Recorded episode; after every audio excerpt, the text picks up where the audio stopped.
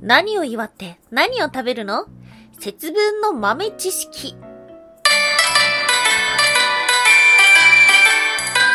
タンは妖怪について知りたい。はい、空飛ぶワンタンです。ワンタンは妖怪について知りたいということで、この番組は普段キャラクター業界で働いているワンタンが、日本におけるめちゃくちゃ面白いキャラクター妖怪についてサクサクっと紹介している番組です。この番組のスポンサーはともさわさん、歴史とか世界遺産とかを語るラジオなど放送されています。詳細はツイッターにありますので、ぜひぜひ番組概要欄からチェックしてみてください。はい。毎週木曜日は日本中の妖怪を探しに行く妖怪日本一周の旅をお届けしておりますが、今週は特別編となっております。はい。明日、何の日かご存知でしょうか ?2 月3日は、節分の日ということで、今日は節分のお話になっております。なんで木曜日に節分のお話なの？っていうと、節分ってね、日本全国様々なお祝いの仕方があるんですよね。はい。ということで、今日はですね、1年前の台本をちょっと引っ張ってきて、自分でもふむふむっていう風に読んでたんですが、なかなかうまくまとめられているっていう風に気づきまして。改めてですね、東西南北節分はどのようにお祝いをするのか、そしてその起源とは、そして節分というと、お祝いと言いますが、一体何を祝うのかご存知でしょうか？はい。そんな節分の前日に役に立つちょっとした豆知識をお届けさせていただけたらと思っております。今日は3つに分けてお話をしていきましょう。まず1つ目、東西南北、何を食べるの？節分の日。そして二つ目、中国から来たタイナの風習。最後三つ目、節分の後は何が来るの？はい、ということで、まず一つ目、東西南北、何を食べるの？節分の日。はい。節分といえば何を食べますか？実は地域によっては様々なんですよね。はい、えー、上の方から行きましょう。北海道や東北地方、また一部の九州地方では落花生を食べるそうです。雪の多い北海道や東北地方では、雪の中に巻いても拾いやすい落花生になった。っていうことだったりとか、カロリーの高い落花生が選ばれたというような理由があります。うん。わざわざカロリーの高い食べ物を選んだっていうのは、まあ、お祝い事だからなんでしょうね。はい。そしてですね、まあ、東西の方では落花生ではなく大豆ですね。豆が、えっと、芽が出ないように、いった豆を食べるのが一般的なのではないでしょうか。そして、島根県、長野県。こちらは、節分そば、あるみたいです。知ってますか？うん。でさ、これもね、やっぱ思ったんですよ。なんで島根と長野なんだろうっていう風に思ったら、これもまた京都からの距離で決まってるのかな？どうなんだろう？都行事だったのかもしれません。はい。そして、関西の多くでは、イワシを食べます。イワシの匂いに鬼を追い払う効果がある、なんていう風にも考えられていました。そして東北ではけんちん汁を食べます。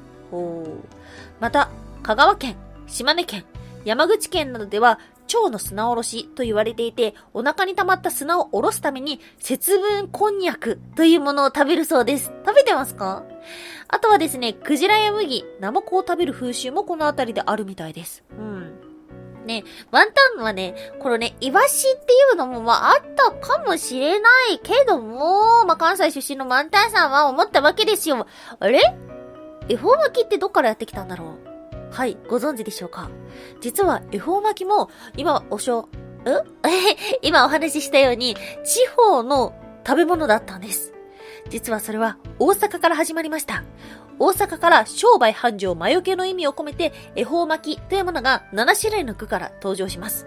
これは七福神を表していて、巻き込むことで服を巻き込むというような意味があるみたいです。うん。それが、まあセブンイレブンをきっかけに全国展開されていったなんていう風に聞きました。だからね、今日ワンタンちょうど会社で、あのー、恵方巻きってそういえば関西だけだったらしいですね、みたいなのを聞いたら、あ、子供の時なかったっていう話を聞いて、ワンタンはもうずっと当たり前のようにあったような気がするんですけど、ちょっと記憶が定かではないんですが、そう、恵方巻きが、あのー、関西、まあ、大阪特有のものっていうのはですね、去年初めて知りました。そんな節分行事は一体どこから来たのでしょうか？今日の二つ目、中国から来た平の風習。はい。ということで、節分行事っていうのはですね、今では、まあ、ほぼ日本でしかやってないみたいなんですけども、もともとは、えー、奈良時代に中国から伝わった平という風習がモデルになったと考えられています。薬液や疫病を払うためのものであって、平の、えー、行事の一つの中に鬼を追い払う行事が大晦日にありました。黄金の4つの目の仮面をかぶって、朱色の、え服を身につけて、そして、盾やナタを持ってました。怖っ。はい。えそんなタイナでは、小豆や五穀などが巻かれていました。うん。小豆というのは魔除けや、えー薬除けの力があると考えられていたので、ここで使われていたらしいです。そして、奈良時代に鞍馬山の鬼が都に出現した時、鬼の目、鬼っていうのが、魔物の魔と書いて、魔の目、豆に豆を投げて退治することに成功したというような伝承があって、これに由来して現代の、えー、と、節分の豆まきになっていったというようなことがありました。はい。ということで、中国の風習の中に鬼を追い払う行事が大晦日にあったそうです。はい。ということで、節分と大晦日、どのような関係があるのでしょうか？今日の最後3つ目、節分の後は何が来るの？はい。節分というと、節分のお祝いとか、節分の祝い方なんていうものが出てきますが、そもそもって節分ってお祝いなの？と思いませんか？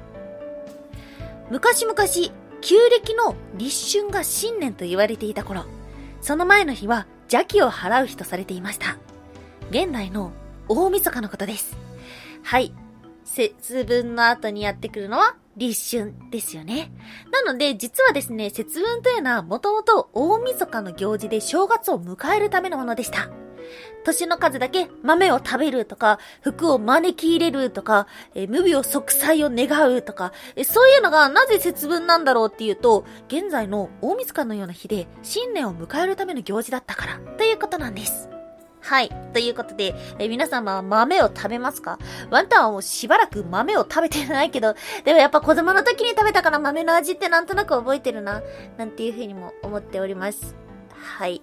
ということで、えー節分行事、知ってること知らないこと様々あると思いますが、明日この知識をぜひ、ひけらかして、ひけらかしてください。ワ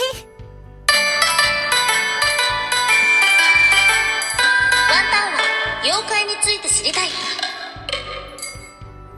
おやすみもいもい。ムートン、始めました。